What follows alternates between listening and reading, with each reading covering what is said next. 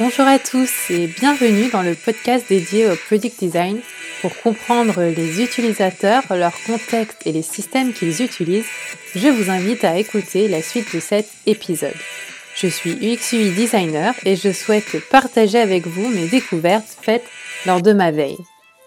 Dans ce troisième épisode, j'ai le plaisir d'échanger avec Nick Babiche autour du thème de l'intelligence artificielle et de la manière dont elle pouvait nous faire gagner du temps à nous, product designers.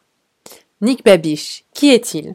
Fondateur du média en ligne et de la newsletter UX Planet, rassemblant plus de 3000 lecteurs, Nick est un product designer très intéressant et j'étais ravie de le recevoir sur The Product Podcast.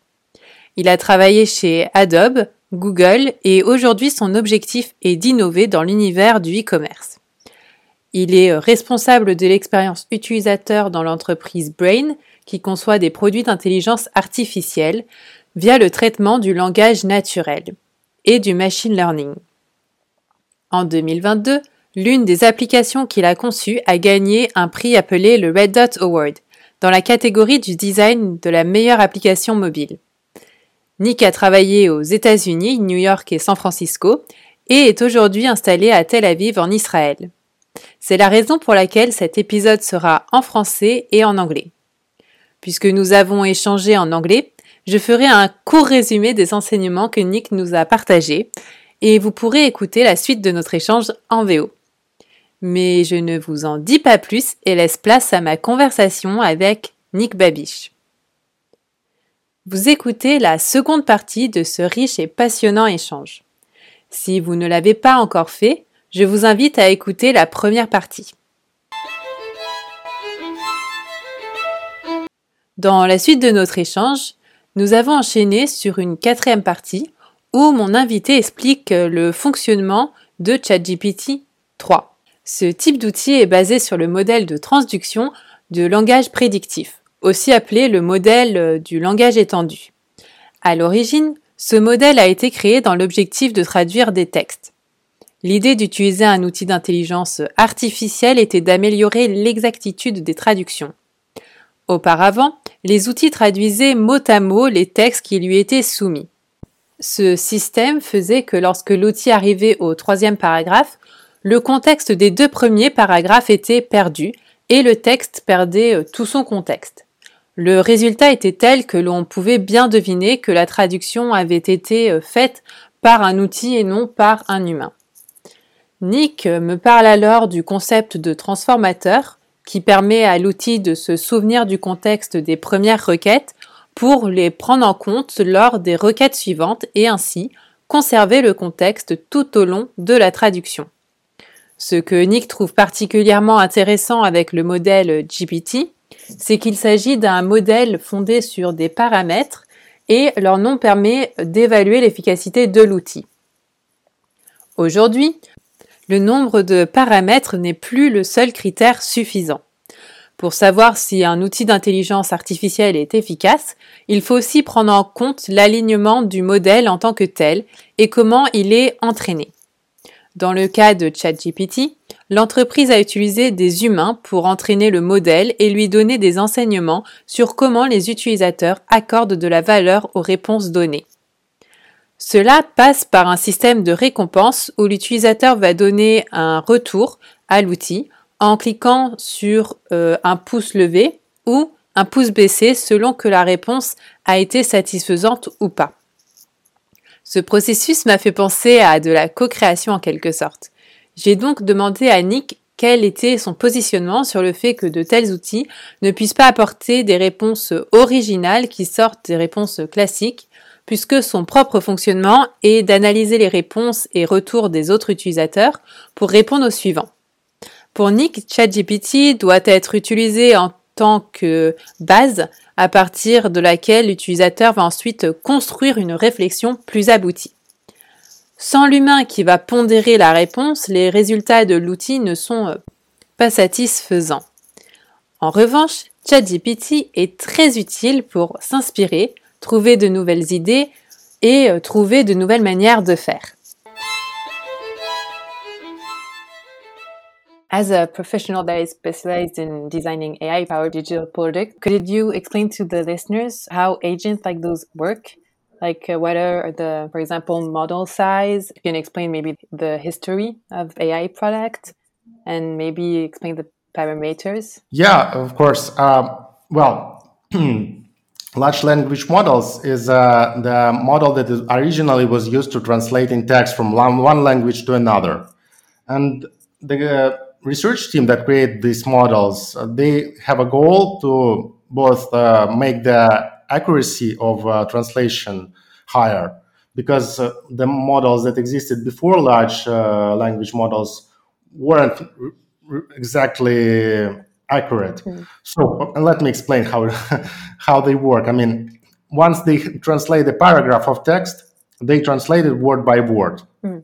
and early early models that are used to translation they might forget the first uh, uh, sentence in this paragraph once they reach the end of the paragraph so they da- didn't understand the context and that's that's why they did a lot of mistakes the mistakes might be uh, might not be significant in some cases but most of the time you received not really polished text mm. you you can understand that it was like machine translated yeah and um, when large language models uh, first uh, appeared in the market, uh, they did a really great job with translating text.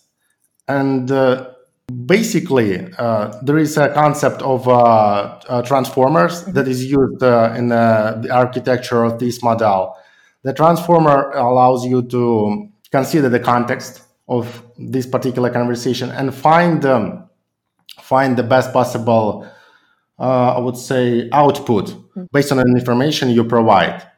And from technical perspective, it's like a few different, a lot of different vectors uh, that contains information about your text or anything that you submit, basically. And they communicate with each other to find you the, to provide you the best outcome. But it might be, I, I'm not sure that I need to just dive into a lot of different technical details about that and I just want to um, cover a little bit more about what GPT in particular, why it's a bit different from the rest. And uh, the cool thing about the GPT is that all language models have uh, a base on the parameters. Parameters, and the number of parameters for a long time was used to uh, evaluate the, I would say, the coolness of the model. Mm-hmm. I mean, uh, how how good uh, the model can deal with the different data, and uh, what what GPT proved is that number of para- parameters is not the only thing that you need to care about. Mm-hmm. You need to care about the alignment of the model itself, and uh, you need to care more about the, how it uh, trained. Okay so uh, the, when the, the OpenAI is great at the, at the training mm-hmm. of the model and aligning, which is uh, why we have a so so great progress when the company released ChatGPT because it, it's uh, it's interesting the fact that the company used actual human beings to train the model and to give the model insights about how people uh, value things. So basically uh, uh, the, their model, the system was rewarded every time it did the things right. And uh, this reward was uh, given by users who reviewed the output of model and give the thumbs up if the if the system provided a great result and thumbs down it's if the result is not really good. Yeah. And that's why uh, in one in few in few domains the OpenAI achieved amazing results and one of them is the coding. Uh, that's uh, in this in this particular domain, the uh, the company used uh, human beings. I mean, real humans who just evaluated the, the output the model provided and trained it okay. based on that and aligned it yeah. based on that. So it's a sort of a co-creation because users, uh, the first first users, uh, try to train the machine and help the agent to understand what is the best answer that it could provide.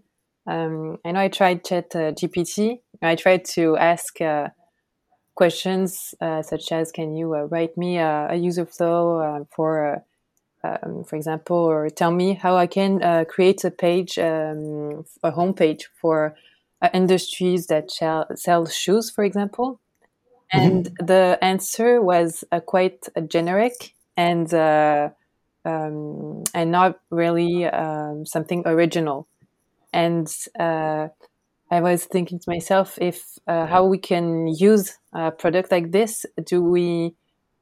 How can we use it to have something that is quite original if it is based on feedback from the users and so things that were already made or already thought of? Yeah, that's a great question, and I would say that. you cannot use the output that most of the time you cannot use the output that the chat gpt provides mm. as it is mm. you need to use it as a foundation upon which you build something else so uh, that's why when you ask a question like can ai replace uh, human designers i would say no at least not right now because you need the person who will moderate the output and maybe turn it into something else but what the, the chat GPT is great is uh, it can be used uh, to create a lot of ideas, to suggest you a few different, a lot of different things on how you do, how you do things, how you should design things. Okay. And uh, this this is extremely important, especially at the early stages of product design process when you have a lot of uh, or... ideations yes, and you need to just explore a lot and basically will speed up your design process and that particular stage. Alors euh, concrètement, comment est-ce que ChatGPT peut nous être utile? Comment est-ce que de tels outils peuvent nous aider à être plus efficaces dans des tâches qui nécessitent moins d'action par un être humain? Dans cette cinquième partie de notre échange, j'ai cherché à comprendre quelles utilisations Nick faisait d'outils comme ChatGPT dans son quotidien professionnel. L'avantage de ChatGPT, c'est que l'outil a permis de rendre accessible l'intelligence artificielle à un grand nombre d'utilisateurs. Cela n'était pas le cas avec les anciens euh, outils où il fallait demander une autorisation d'accès et payer pour utiliser l'outil. De plus, il fallait que l'internaute utilise des mots-clés pour avoir un résultat au plus proche de ses attentes, ce qui n'est pas le cas avec ChatGPT avec lequel euh, nous pouvons rédiger notre requête avec des mots que nous utilisons dans notre vie courante. Les réponses de ChatGPT sont également euh, intéressantes puisqu'elles ne sont pas rédigées comme des textes qui pourraient être rédigés par un être humain. Une nuance tout de même puisqu'aujourd'hui ce type d'outil reste dépendant des requêtes. Celles-ci doivent être rédigées de façon claire avec un maximum d'informations contextuelles pour espérer avoir des réponses euh, satisfaisantes. Dans l'avenir, Nick pense que les outils seront de moins en moins contraints par la manière dont la requête a été faite, car l'outil va apprendre via les nombreux utilisateurs à affiner ses réponses. Aujourd'hui, les outils d'intelligence artificielle permettent néanmoins de rebondir sur les réponses et de poser des questions pour affiner le contexte. L'outil va prendre en compte les réponses précédentes pour construire la réponse aux questions qui suivent la première requête. Cependant, l'entraînement d'outils d'intelligence artificielle est très coûteux pour les entreprises qui le font. C'est pourquoi OpenAI, l'entreprise qui a créé ChatGPT, n'a entraîné son outil qu'une seule fois avant de le sortir. L'information fournie par l'outil peut donc être rapidement obsolète. On appelle ce phénomène House Nation. C'est pour cette raison que ce type d'outil est davantage un assistant qu'un outil qui pourrait remplacer le travail d'un être humain. Nick pense que ce genre d'outils peuvent remplacer les très mauvais professionnels du domaine, ceux qui négligent la recherche utilisateur. La curiosité et la créativité sont des qualités que ChatGPT n'a pas. Les réponses restent alors un résumé, certes mieux structuré, des informations que l'on trouve en ligne. The model size uh, of the agent is not directly related to the quality of the of the outcome that it produced. How can uh, we defend this thesis that we're moving impressively fast, like in exploring uh, new frontiers with those agents, but at the same time we can be positive that it boosts productivity, so that people can work faster with AI than without it. Yeah, the, the, the great thing about the AI tools and ChatGPT in particular is that they made AI accessible to a lot of people. I mean, right previously, mm, when I experienced the first generation of ChatGPT, you had to submit the mm, request to access the tool, and you had to wait or pay money to get the requests, uh, depending on the company who's working. I mean, not only the chat GPT, but different companies was working on that, uh, the large language models, and uh, they were like the AI tools uh, were like require a lot of effort to just get access to it.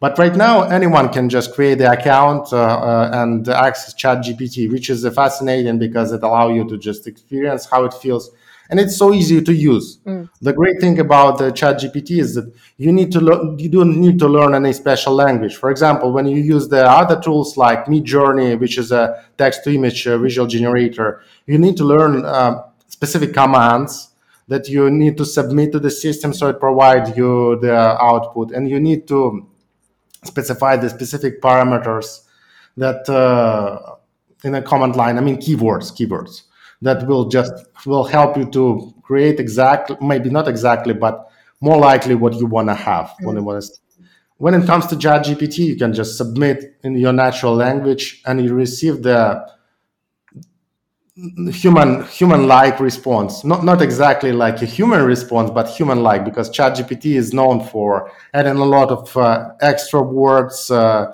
like writing in more scientific like format mm. I would say a bit formal and a bit uh, vague in some areas, but it still feels and like uh, something that might be written by a human being. Yeah, for sure. I feel like uh, if there's anything that ChatGPT has taught us is that most people don't know how to ask the right questions since it's based on machine learning, we need to have sort of a conversation and the human brain needs to find the right words and the most effective way to describe a concept in order to help the agent understand what kind of answer we are looking for. How can we write better prompt? How can one formulate what they want uh, to achieve in order to have all the contextual information to help ChatGPT or other uh, AI product better understand the user's intention? Yeah, that's an excellent question. And I would say that you absolutely right that uh, right now the tools that we use are really prompt dependent. The, you need to specify prompt as clear as you can so that you the system can provide you the output that you want to see. Mm. But I would say that uh, in the next few years, the tools will be less and less dependent on the prompts because the tools are learning from people who use the tools. And the tools will be able, similar like I've described when I talk about the natural AI, the more people use the app, uh, the more particular person is uses the app, and the more more people, um, the higher, the more audience the app will have, the um, more accur- accuracy will be uh, for the tool to uh, to understand what the person is want to have when they submit a specific prompt. And uh, yeah, I would say that the, the, tools will be less prompt dependent. And uh, the great thing about the, the tools that they allow you to ask a follow up questions. We, I'm not sure about that. Um, a lot of people know that, but you can just ask the chat GPT a follow up question and it will be, uh, it will provide the answer based on a context. So it will consider the previous answer when building the, the new answer providing a new answer to you. So, for example, you can ask the Chat GPT, suggest me, me 10 ideas for a product page for a particular category of product. And the Chat GPT will provide you the list of ideas, and you'd say, now uh, I want to think what, what you what, what I want need to add for each idea in terms of a text, for example, or description. And the, and the tool will do it for you. So mm-hmm. you can just uh, you can use a all benefits of natural conversation, uh, natural language conversation when communicating with this tool. Yeah, so it has a good memory to remember the answers that the agent gave you before, and then keep this in mind to answer and be more accurate on what they. Yeah, it's not excellent memory, but it it uh, maintains the context and uh, it uh, provides the answer based on the context that you have in this session. So yeah. Mm. And so, if we need to ask like a conversation, so often uh, we need to ask quite a few questions in order to have the insights that we need. So, how can product designers, so UX UI, do to keep being competitive on the product design market? Uh, how can they add value and keep providing a high value of their work using such tools? Yeah, that's another excellent question. and I, I didn't mention one important thing about the large language models is that the training process of the language model is extremely expensive. Hmm. And the company, even OpenAI company, they train the model only once, for example, when they release the milestone, I mean, language model like 3.5 and the current version of the ChatGPT is dated to 2021. It means that when the result the result it provides might be dated, mm. and you need to uh, validate the output, which is your responsibility as a designer. Mm.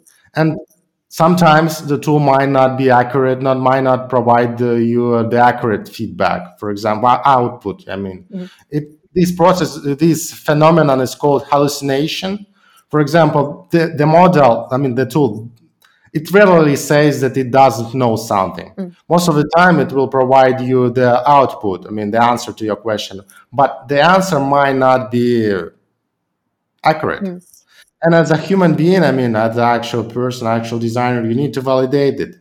So, yeah, I would say that the value of the, the tools, uh, they definitely will provide the value for designers but more like an assistant rather than replacement for designers. So all the work that designer has to do, like research, ideate, design, and uh, validate all of these activities, uh, it will be on a human side, I, I think, for some time. And even after a few years. When, for example, the models will be sophisticated enough to simplify a lot of activities like a designing layouts even during that period of time mm. uh, i would say that they won't completely replace designers because uh, they might replace really bad designers i mean designers who cannot design things or don't want to invest in user research mm. for example yeah in that case the tools will uh, will uh, replace these kind of designers but I, I, I would I don't think that we have uh, a lot of people who has not don't, don't want to to research and design when they are called designers. Yeah. so most of the time, people who join this field are really curious about things. They're curious about how things work, how they can ideate different things. They are really like brainstorming, talking to different people about the products. And this curiosity and creativity is something that uh, the tools like uh, ChatGPT don't have. Mm.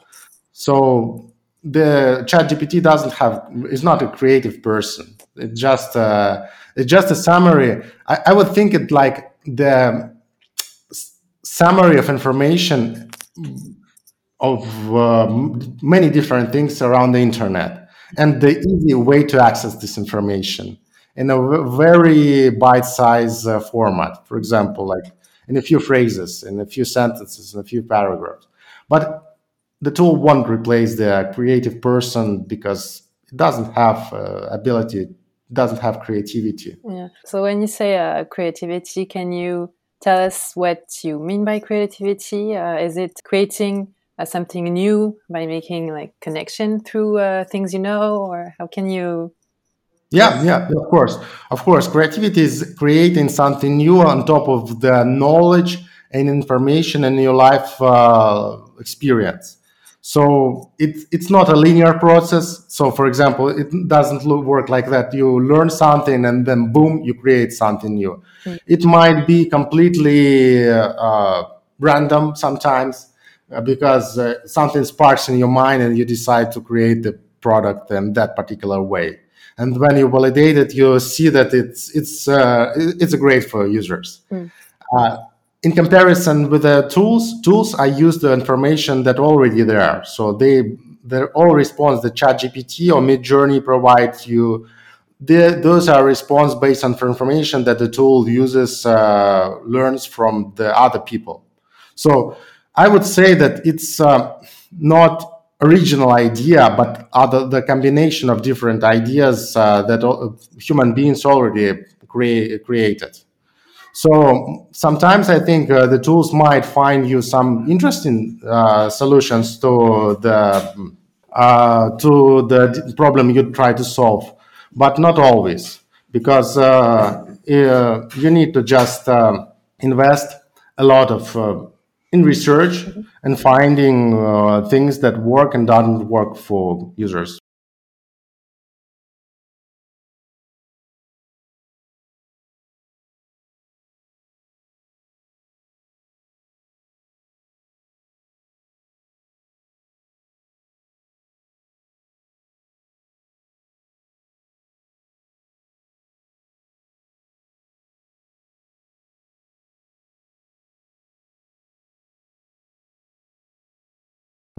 Dans cette euh, sixième partie, j'ai cherché à comprendre comment de tels outils peuvent être utilisés dans des domaines très réglementés comme euh, la banque, l'assurance ou encore euh, des domaines juridiques, juristes, avocats, notaires.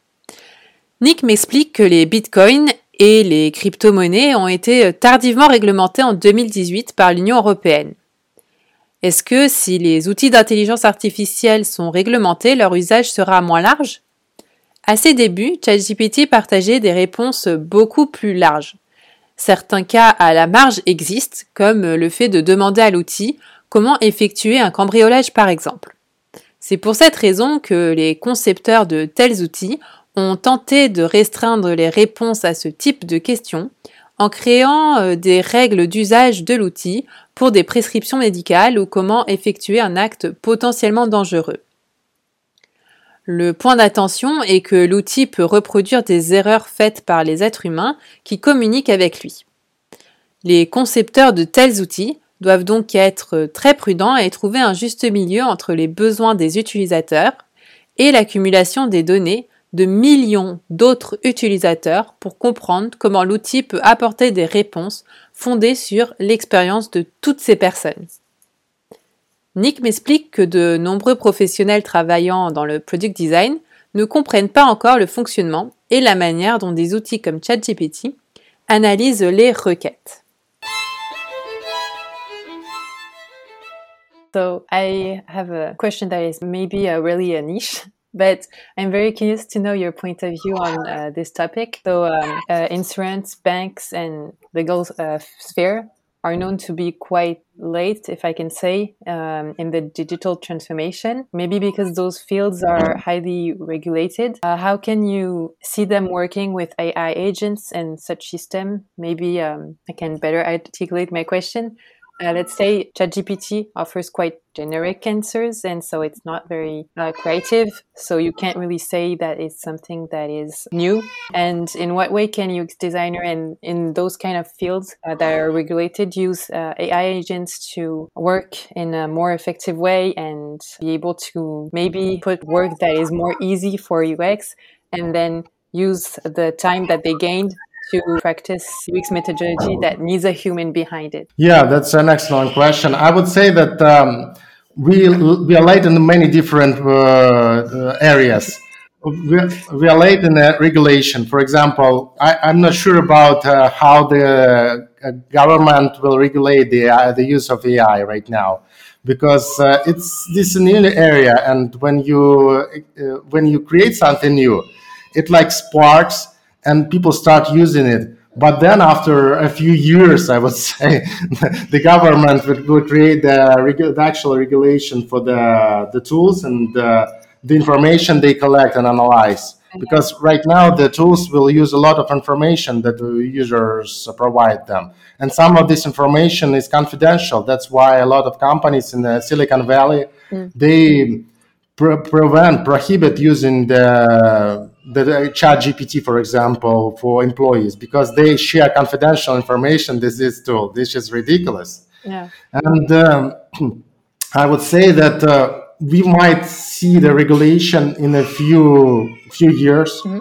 And depending on the this regulation, it will be a clear indication of uh, how fast we can move uh, forward.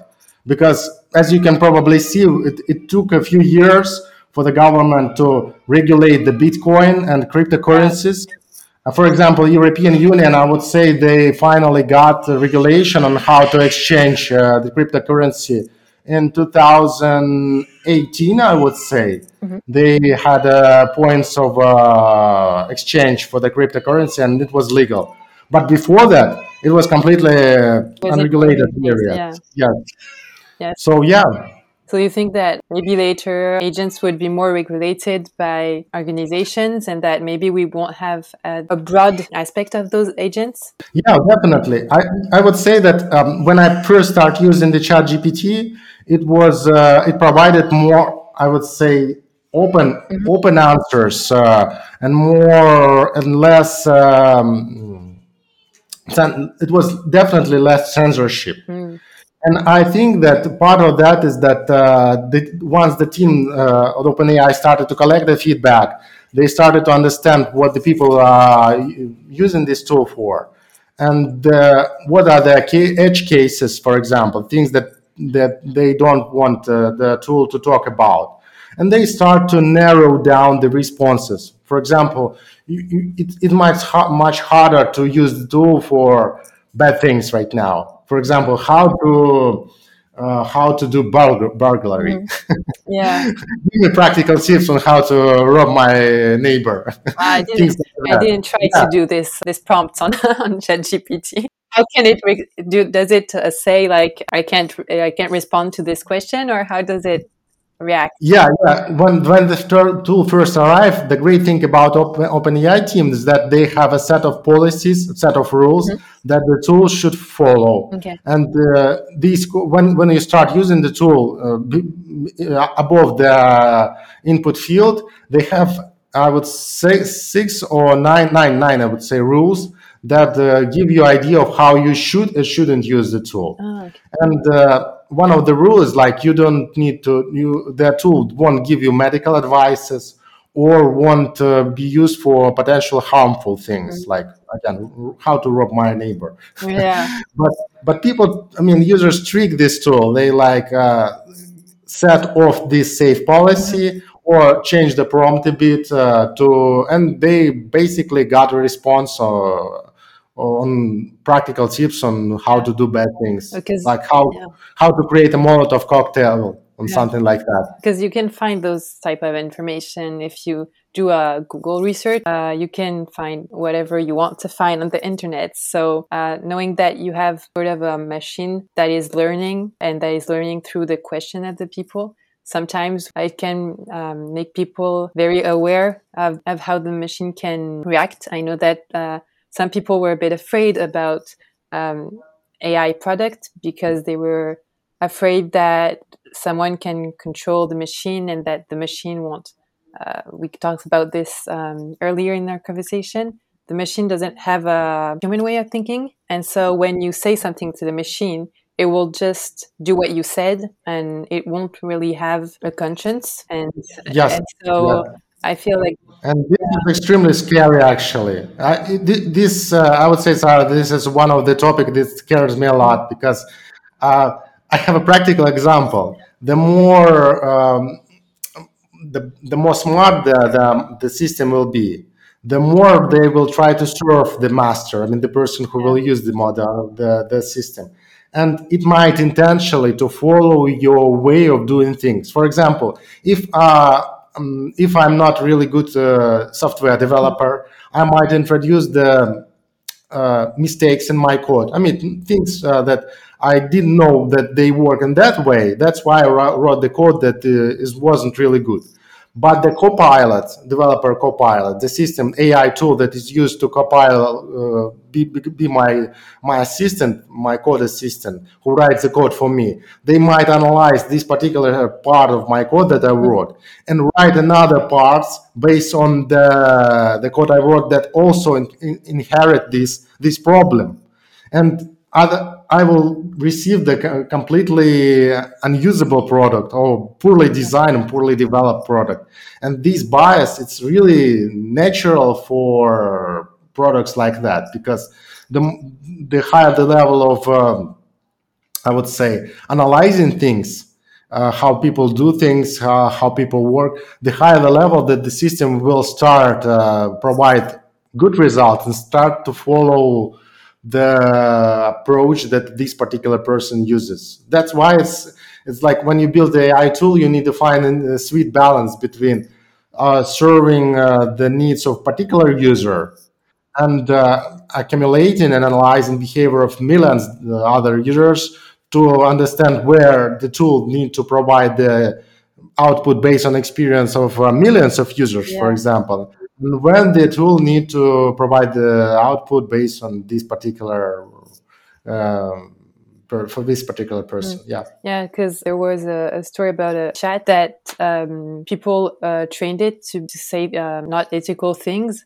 and they had to stop the chat because the chat was learning by itself and so it wasn't very regulated um, maybe in the rules. I don't know if, if people that create the chat can put rules and uh, maybe certain words that uh, can't appear on the chat but i think it was in the early stage of ai tools and so they stopped the product. And i know that another product also in the early stage of ai product the tools actually created a language to exchange uh, faster between uh, two agents but humans couldn't understand the, the language since the agents kind of created this language between them two. And so, how can maybe it's more technical, and so it's more the developers that can do something about this, but how can um, UX designers have a, an impact and maybe um, give warnings about this to to the team? Uh, that's a that's a good question. I I actually don't can cannot give you the one answer right now because it's still like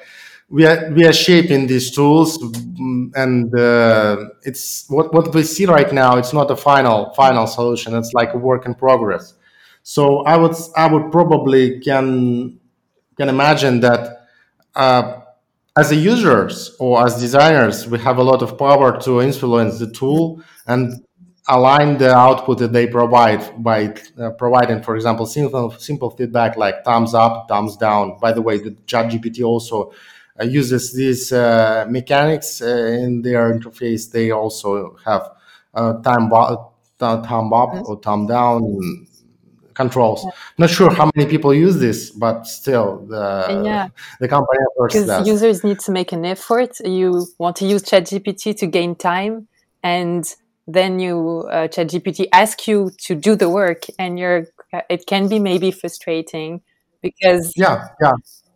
You like uh, your goal is like yeah. uh, receive the answer, not to, to improve yeah. the accuracy of the tool. Yes, exactly. But yeah, I think uh, I think uh, that product creators, I mean, people who are behind of um, things like OpenAI. Mm-hmm they will start to find these particular edge cases, as you mentioned, when uh, people create uh, tools that uh, communicate in the i mean chatbots that communicate in their own language. And they will uh, design to avoid this particular edge mm. case. So it's like it will be that the the more mm, the more scenarios the team will have the more the scenario edge case scenarios the more the uh, uh, case uh, case specific things they will introduce. Yeah. I would say to avoid this negative behavior. Mm. Yeah. So it's very interesting, I think, for product designers, UX, UI, to really understand how uh, AI tools work and uh, the limit that they can have and also the, the warnings that we need to be aware of in order to adapt them in our practices our daily practices as a as professional in, in the product field Yes, yes. But still, we, I mean, uh, as a product designer, we have a very general understanding of these yeah. tools. Some of uh, us know how they work internally.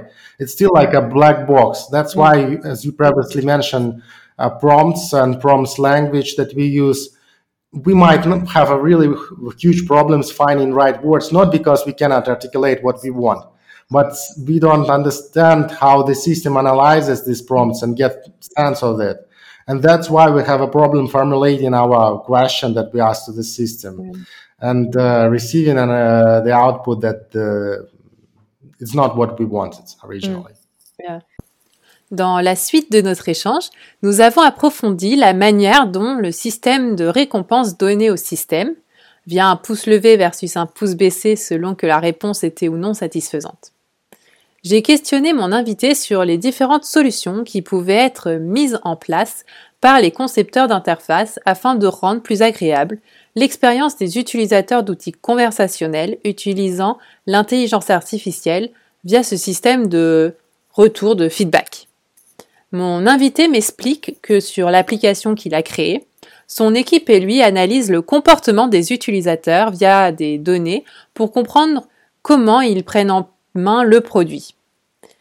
Il tente d'identifier des schémas de comportement et ces enseignements sur les points irritants leur permettent d'identifier les éléments qui peuvent être améliorés sur l'interface.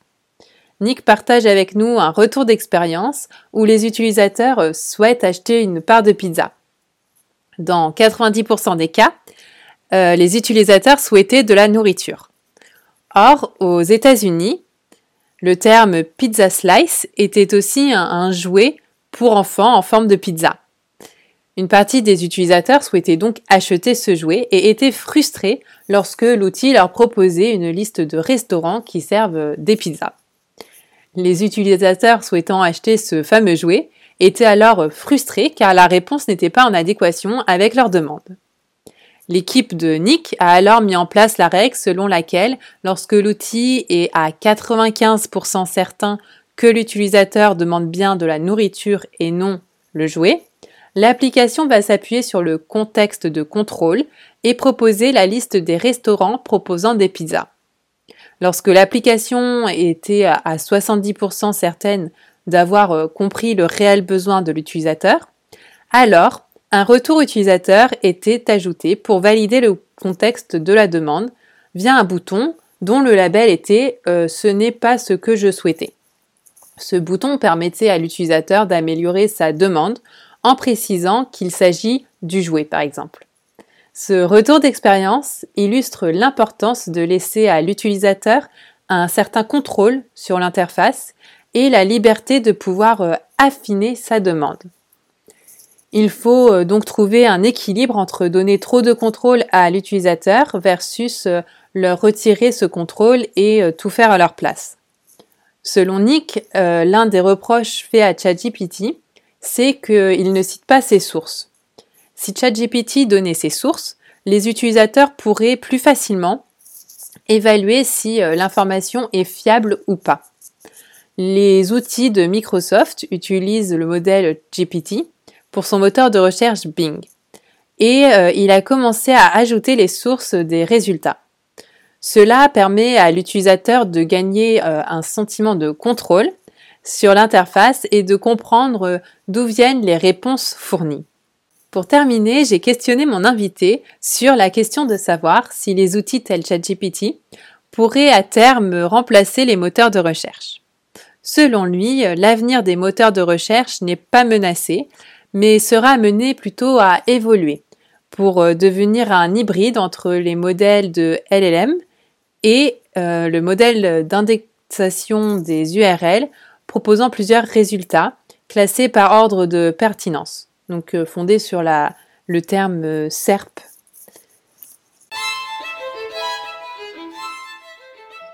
And so you talked about the thumb up, thumb down. Um, and ChatGPT has the, a text box if you want to write uh, the answer that you wanted to have. Are there other uh, solutions that people can have? Uh, I don't know on uh, your the application you uh, created. Do you have systems to understand I know that you said you took feedback from the users, but do you have other um, solutions that help you understand how to create an intuitive interface for, in, for the users to have a good experience using yeah i also analyze how user i analyze user behavior. Mm. when i have a chance to dive not only in the feedback i mean the, the app reviews but more about uh, dive into the user data how they interact and with the product their behavior i start to find patterns in their behavior and based on that patterns, I started to identify areas where the users face friction.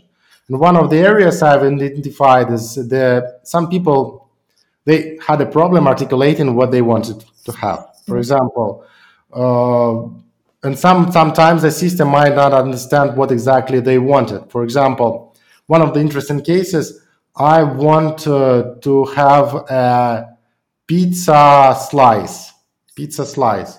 Yeah. Most of the time, like 90% of the cases it was like i want a pizza but not the pizza slice but the whole pizza mm-hmm. so the, but the person writes they they basically want to have a food but in some cases uh, as we found out pizza slice was a purple popular tool for one particular state in the united states it's like toys toys uh, tool that uh, have uh, slices of uh, salami uh, that the kid can click and the pizza will play some songs. It, I know it sounds strange, but still, it's a kind of popular tool. Okay. And uh, the, these category of users, they not, didn't want a food; they mm-hmm. wanted these two tool for the kid. Oh, okay. And the system didn't get them that and provided a list of the uh, nearest uh, pizza stores. And the people started to complain. I mean, this group of users that it's not what they wanted to do. And based on this feedback, we introduced an interesting um, mechanism. Um, so when the system was 99% confident, 95 to be honest, mm-hmm. confident that the user wants food, the system shows uh, contextual control that it's not what I want. That mm. says it's not what I want. It provides a list of options. I mean, for example, it still will show the food list of uh, pizzerias in your neighborhood, for example.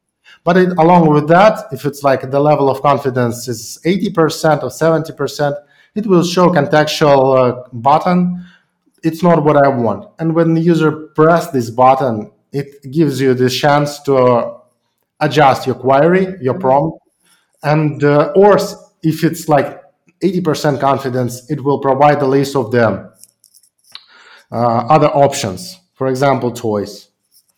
Oh, okay. That's really interesting uh, to know that it gives you the the best answer it can give you, but like you said, AI uh, won't replace humans because in the end uh, there are some depending on for example the context of the person if they are in the us if they are in europe or otherwhere in the world um, some meanings or some objects aren't expressed the same way and so AI agents needs to be very aware of different context of the users, even more in the context of a conversational AI or AI tool that creates like um, photographies or, or things like that. Yeah, so, I, I, absolutely agree. And I think that one of the interesting areas in the topic of discussions is uh, um, the user control and freedom. Mm. Because uh, when one of the challenges I personally face when I design AI tools is that it's um, it's a fine line be- between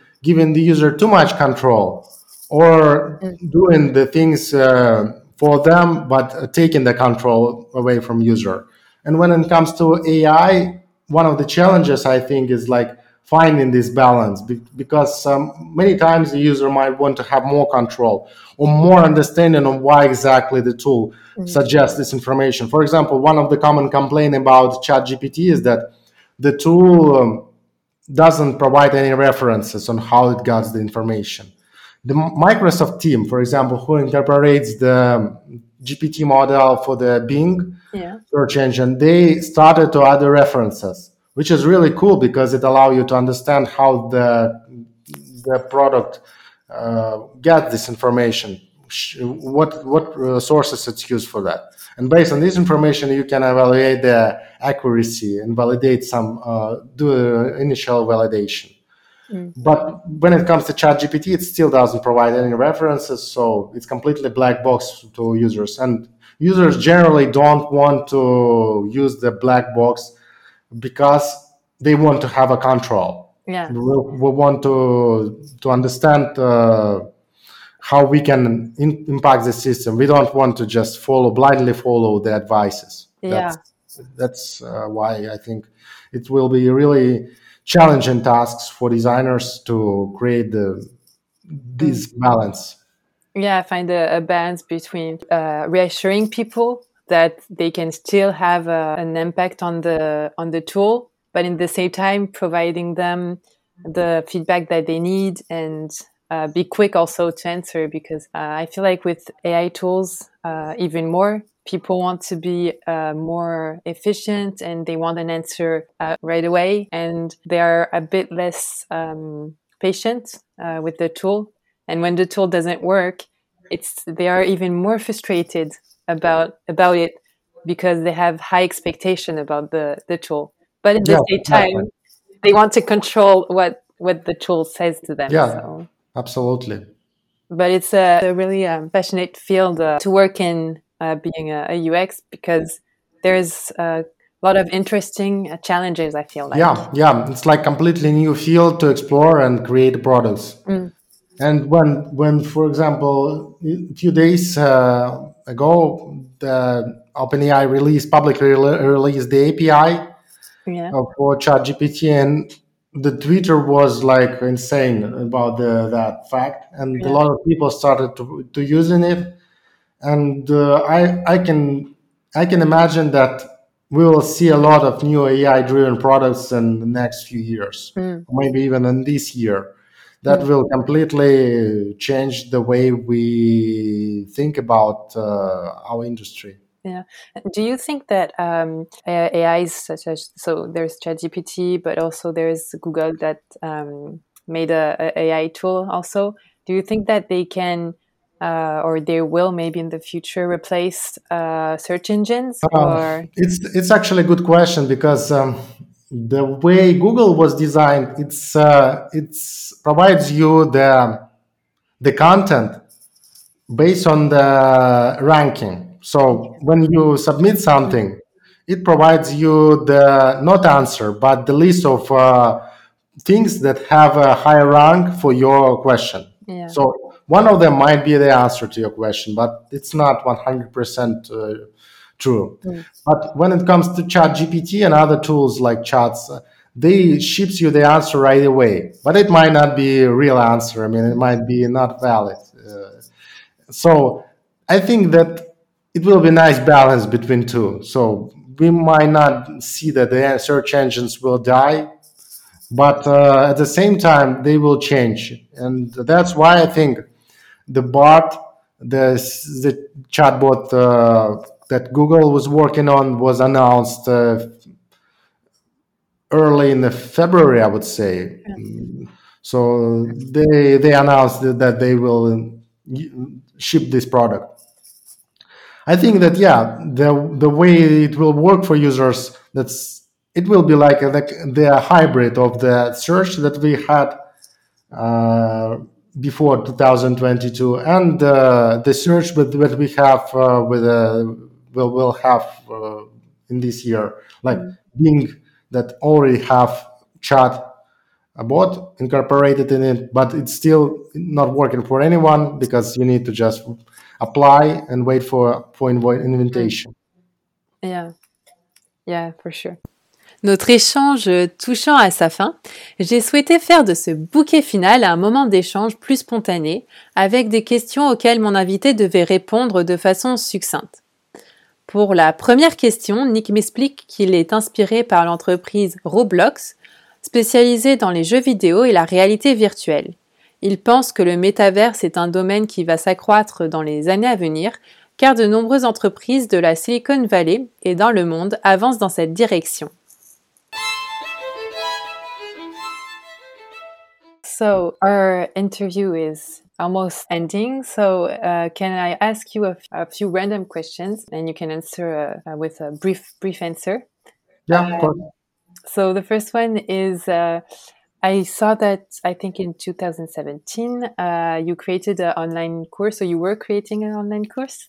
If I don't, uh, if I did uh, well my homework. Oh, it's not an online course, but it's a publication for designers. And yes, oh. I I did it. Yeah. Okay, and so if you were were to create a new course, for example, today, would it be more on uh, product design or would it be more focused on AI and augmented reality? I would say that we'll, we'll focus both on both to- topics because I think that you cannot separate trends and uh, from the product design. You still need to embrace the trends and you need to, to talk about that because it will um, set the right uh, perception for you personally to, when you design products on how you should uh, approach things.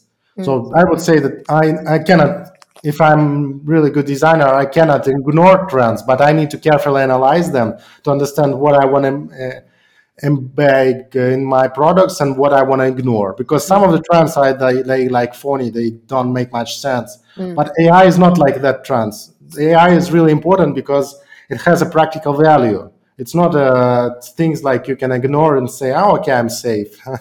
So yeah, I would say that I will focus both on the product design and uh, on AI. And another way, area that I also really impressed, it's a metaverse. Despite all the problems that uh, the Meta is having, a lot of companies in Silicon Valley and around the world working on this domain, this direction. Mm-hmm. And one of the companies I'm impressed and I'm so fascinated about is Roblox yeah the guys are extremely extremely great in what they do and uh, one, it's one of the uh, the companies i i learn a lot did uh, inspiration uh, the company uh, for how you think uh, yeah tools? it's like ai is the things that you can use in many different areas of a product design and one of the areas like using ai to create 3d objects for example mm-hmm and I imagine that soon our game design and uh,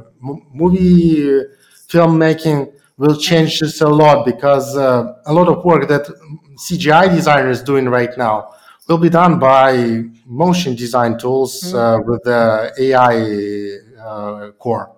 Okay. So, but still, people will evaluate the output, fine tune it, uh, tweak it. Yeah. But one of the areas I think will will have a lot of benefits of introducing AI as a metaverse. Mm. Because uh, right now the problem of uh, creation and uh, it's it's a huge in a metaverse world because yeah. You need to create the 3D objects, which is expensive and hard to create.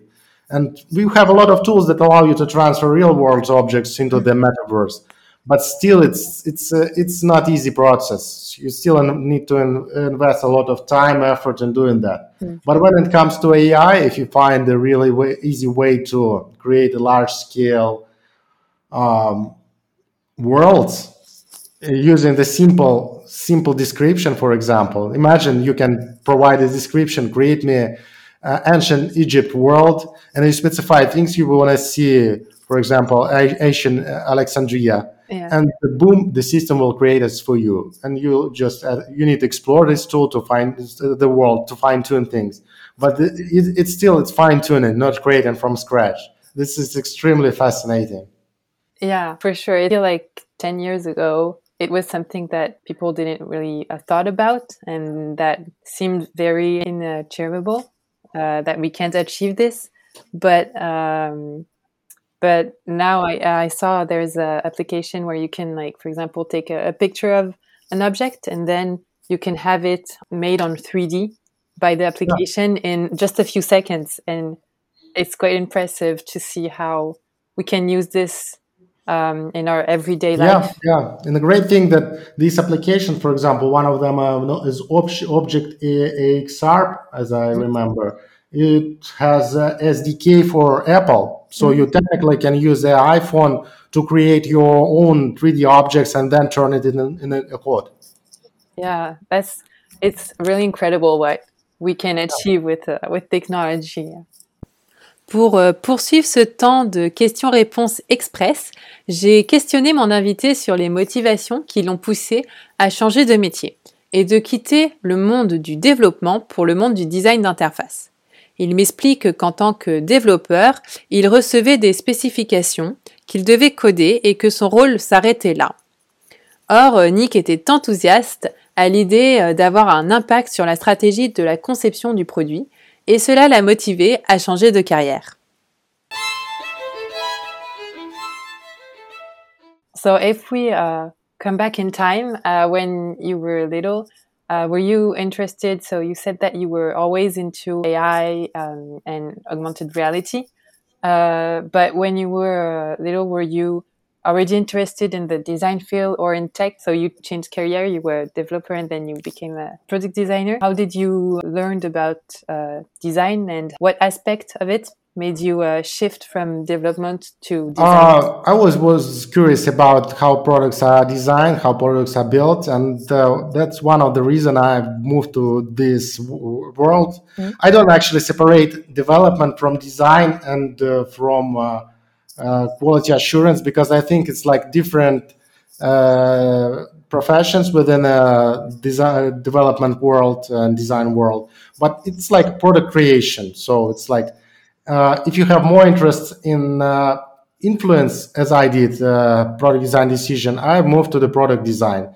If I was uh, extremely passionate about code, I would probably stay in the code uh, in software development because all of these areas are really great. It's you, as a person, you need to choose what is, works for you personally. Mm. And for me, it was like the more chances to influence product design decision because sometimes when I was working at the software development, I, I receive a specification of what I want to build, uh, what I need to build, mm. and that's all. That I my the work I've provided was uh, the code I submitted, uh, and it evaluated whether it's worked fine according to specification or not. I wasn't yeah. the one who can influence the specification. I mean, globally. Yeah. But product design allows you to do that. You can, as a product designer, influence product design decision and say, uh, specify things, uh, specify specific system behavior, and it's really cool. So anyone who just who moved to this field, they have this, I would say, superpower. Mm. Yeah, you see, and you can also be rewarded because you see the impact of what you worked on and you can see like really how it can improve people uh, yeah life. yeah that that's that's absolutely true and so you are the founder of uh, UX Planet. Yeah. So I, I doubt that listeners uh, in your what UX Planet is, but for those that might not be into product design, um, can explain really quickly. It's an online magazine and a newsletter. Yeah, it's an online publication mm-hmm. for the that covers topics about product design, UX design, UI design, and uh, yeah, it's one of the popular places for designers to visit uh, in, a, in the internet. Yeah, and is it because you uh, were looking maybe for information on those topics and you uh, couldn't find uh, information that you really wanted? Or how did you say uh, to yourself that you wanted to create a media like this, an online media yeah. like this? One of my, my, initial idea was to structure the information that uh, I learned mm-hmm. in a way that allow people to readers to read it and understand how they can use it. So you have a lot of information on the internet about different parts of designs, and uh, I've just decided to gather all this information in one particular place, which was this this resource. Yeah. And uh, the information should be valuable to readers, so they they need to just um, that that's why we don't advertise much. I mean, we have a few advertisement that. Uh, mainly comes from education area but otherwise we don't sell products we don't sell courses uh, for like um, in, intentionally intentionally yeah. um, so the, the main idea is just to give the value that allow people to create better products yeah and it it is very useful because i know that um, myself i read uh, articles on UX Planet, and I discovered it through a, uh, an article when I was uh, searching online for informations about product design. And um, there are some great articles on it and a lot of insights. Thank you. So for juniors uh, or even uh, more level designers, I think it's very interesting to Thank have you so this, much. Pour clore notre échange, Nick a partagé avec nous un échec qu'il a vécu au cours de sa carrière de product designer. L'enseignement qu'il en a retiré est qu'il aurait dû mieux se renseigner sur les parties prenantes afin de mieux comprendre comment communiquer avec elles. Il a donc appris cette leçon d'une manière euh, un peu rude, euh, puisqu'il a passé du temps à créer une interface qui, au final, ne correspondait pas à ce que les parties prenantes avaient en tête. Pour remédier à cela, il a donc euh, pris deux jours pour vraiment comprendre les besoins des métiers, ceux qu'ils avaient en tête, ainsi que leur motivation. Pourquoi il pensait que cela était la meilleure solution et quelles étaient leurs mentalités. Nick nous rappelle qu'un bon product designer n'est pas un exécutant. En tant que product designer, il faut savoir euh, exprimer son point de vue et ne pas accepter de concevoir de façon euh, non éclairée ce que les parties prenantes souhaitent. C'est notre rôle de défendre les utilisateurs et en faisant cela, euh, l'aspect économique suivra. La notion de confiance est donc primordiale dans les relations, que cela soit entre les parties prenantes, mais aussi euh, avec les utilisateurs.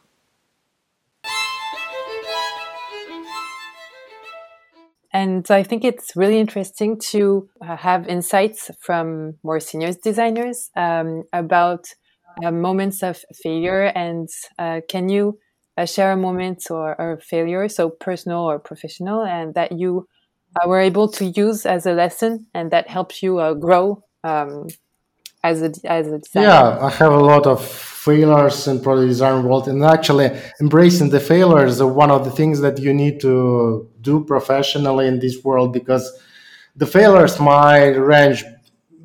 I mean, it might be small failure or huge failure, mm. and uh, when it comes to huge failure, is uh, when you create something that doesn't work for stakeholders, for example. Yeah. One of one of my example was like when I invested a lot of uh, creating the product for the insurance market, and once I reached the stakeholder, they told me that it's not what they wanted. Mm. They simply was hesitant to uh, understand how it works. They simply told me it's not what, and they were really stressed. I would say yeah. because they they wanted something extremely fast, uh, yeah. get something extremely fast, and it was was really nervous situation. But mm-hmm. the key key thing is like as uh, as a product designer, you need to learn about the people, and it's not only the users. You need to learn about stakeholders. Yeah. And uh, one of the things that I think is really important for product designers is ability to communicate with different people mm-hmm.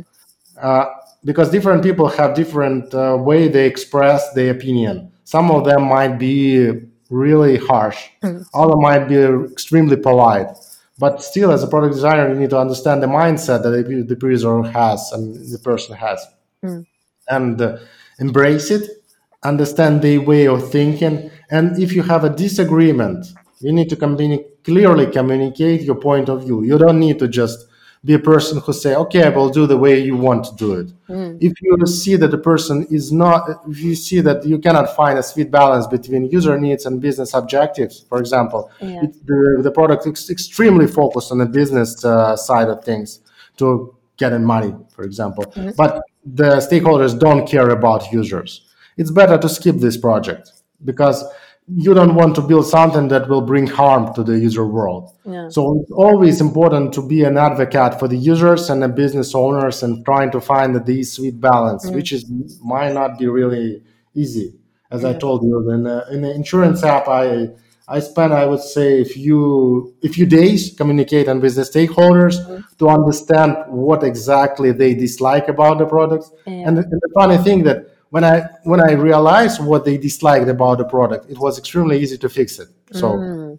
the, the the core problem wasn't extremely uh, extremely hard to fix. So yeah, yeah it was more um, uh, maybe a lack of communication uh, from maybe the stakeholders that didn't know how to um, say what they needed and what they had in mind, and so yeah. often yeah. yeah it can create uh, frustration for them and they don't really understand why certain things are are not the same thing as they thought they told designers that they wanted to achieve so. yeah because one of the one of the things about that uh, is when you uh, blindly follow the advices that uh, the stakeholders give mm. you to you you create uh, your role your role will be a decorator not a designer yeah. so you technically take uh, the ideas of other people and turn them in into nice visuals mm. it's, it's not what ux designer and product designer do mm. it might be a role of the uh, sometimes it might be a role of the graphic designers but it's yeah. it's not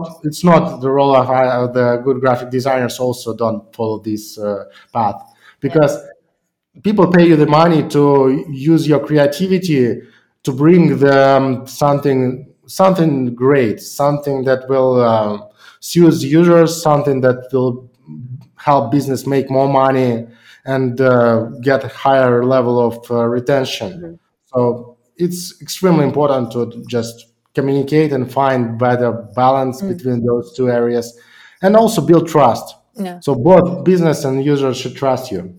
Mm. Yeah, I feel like trust is a important topic in, in UX design. I trust um, from your like the stakeholders and um, from the people you work with, and trust from the users. So you're always trying to find the right balance between um, business goals and users' goals, and um, sometimes uh, also trying to um, articulate why you did such decisions. So, uh, but it, it's what makes our job interesting. I feel like. Yeah, absolutely. I have four four more questions. If you have a, a little bit more time, because I see that yeah, time sure. is sure, sure. moving. So, uh, first years UX designers uh, should master specific top skills. Uh, do you think that those skills are impacted by new technologies, uh, so such as AI agents or virtual reality. Um, how can they use those tools to? I would say that uh, it's it's important to learn everything that helps you to get from the idea to solution faster, as fast as you mm-hmm. can. So if it's AI, you need to learn AI. If you work, for example, in VR or AR uh, context, you need to learn AR or VR because um, it's also it's extremely dependent on the area you work in in product design because it doesn't make much sense to learn AI or VR if you don't have uh, experience that allow you to utilize this particular thing. But uh, at the same time, be curious and uh, learning about different areas uh, in the product design is also important because it's it broader your vision so you mm. can not only understand how the technology works but also sometimes use it in for your own purposes mm. but i would say that if you have a chance learning about ai is definitely one of the things you need to do mm. uh, and uh, technology in general so yeah. the more you learn the better you can uh, articulate your vision and uh, use some different tools and mm-hmm. uh, in your toolkit.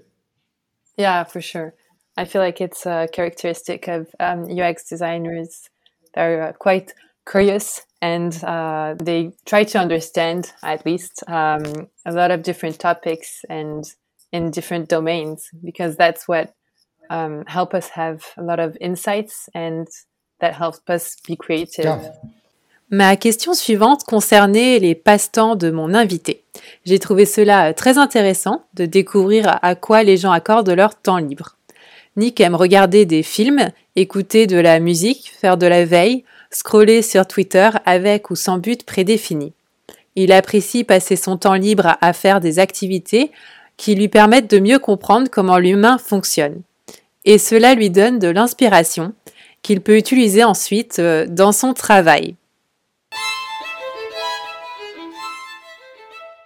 So my other question is what is your favorite way to procrastinate or to spend time when you have a time uh, off? Um, what do you like to, to do um, your spare time? Uh, spare times, it depends on how much time I, I have. Typically, I I use um, I watch movies. I might listen to the music. Uh, I might learn about things that happen in the tech world, for example, browsing my Twitter feed. Uh, yeah. Sometimes it might be a doom scrolling. I mean, without any purpose. But yeah. sometimes I will try to find something specific, something mm-hmm. particular. So basically, it's uh, it's more about um, learning about things about uh, people because I think movies and uh, music gives you a lot of uh, valuable ideas. Mm.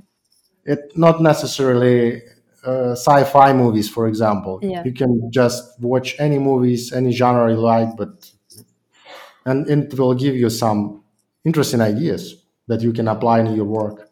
Yeah, for sure. I feel like even just uh, when you walk in the on the street or when you watch a movie and then you see like a cool um, design. Uh, sometimes I like to watch like how um, houses in movies are made and I'm I'm like not really concentrated on the actual uh, story of the movie, uh, but uh, on the objects that are like on the scenes. And I feel like sometimes there are some quite interesting um, things, and that you can apply like user experience in a in a broader way of um, everyday things or things like yeah. that. So like you said, it's something that can also um, help with our creativity and uh, to imagine new things. Yeah, that, that's why one of the greatest books in product design world. It's not about design digital products or, or it's, it's about design of physical products, design of everyday things, but don't yeah. know.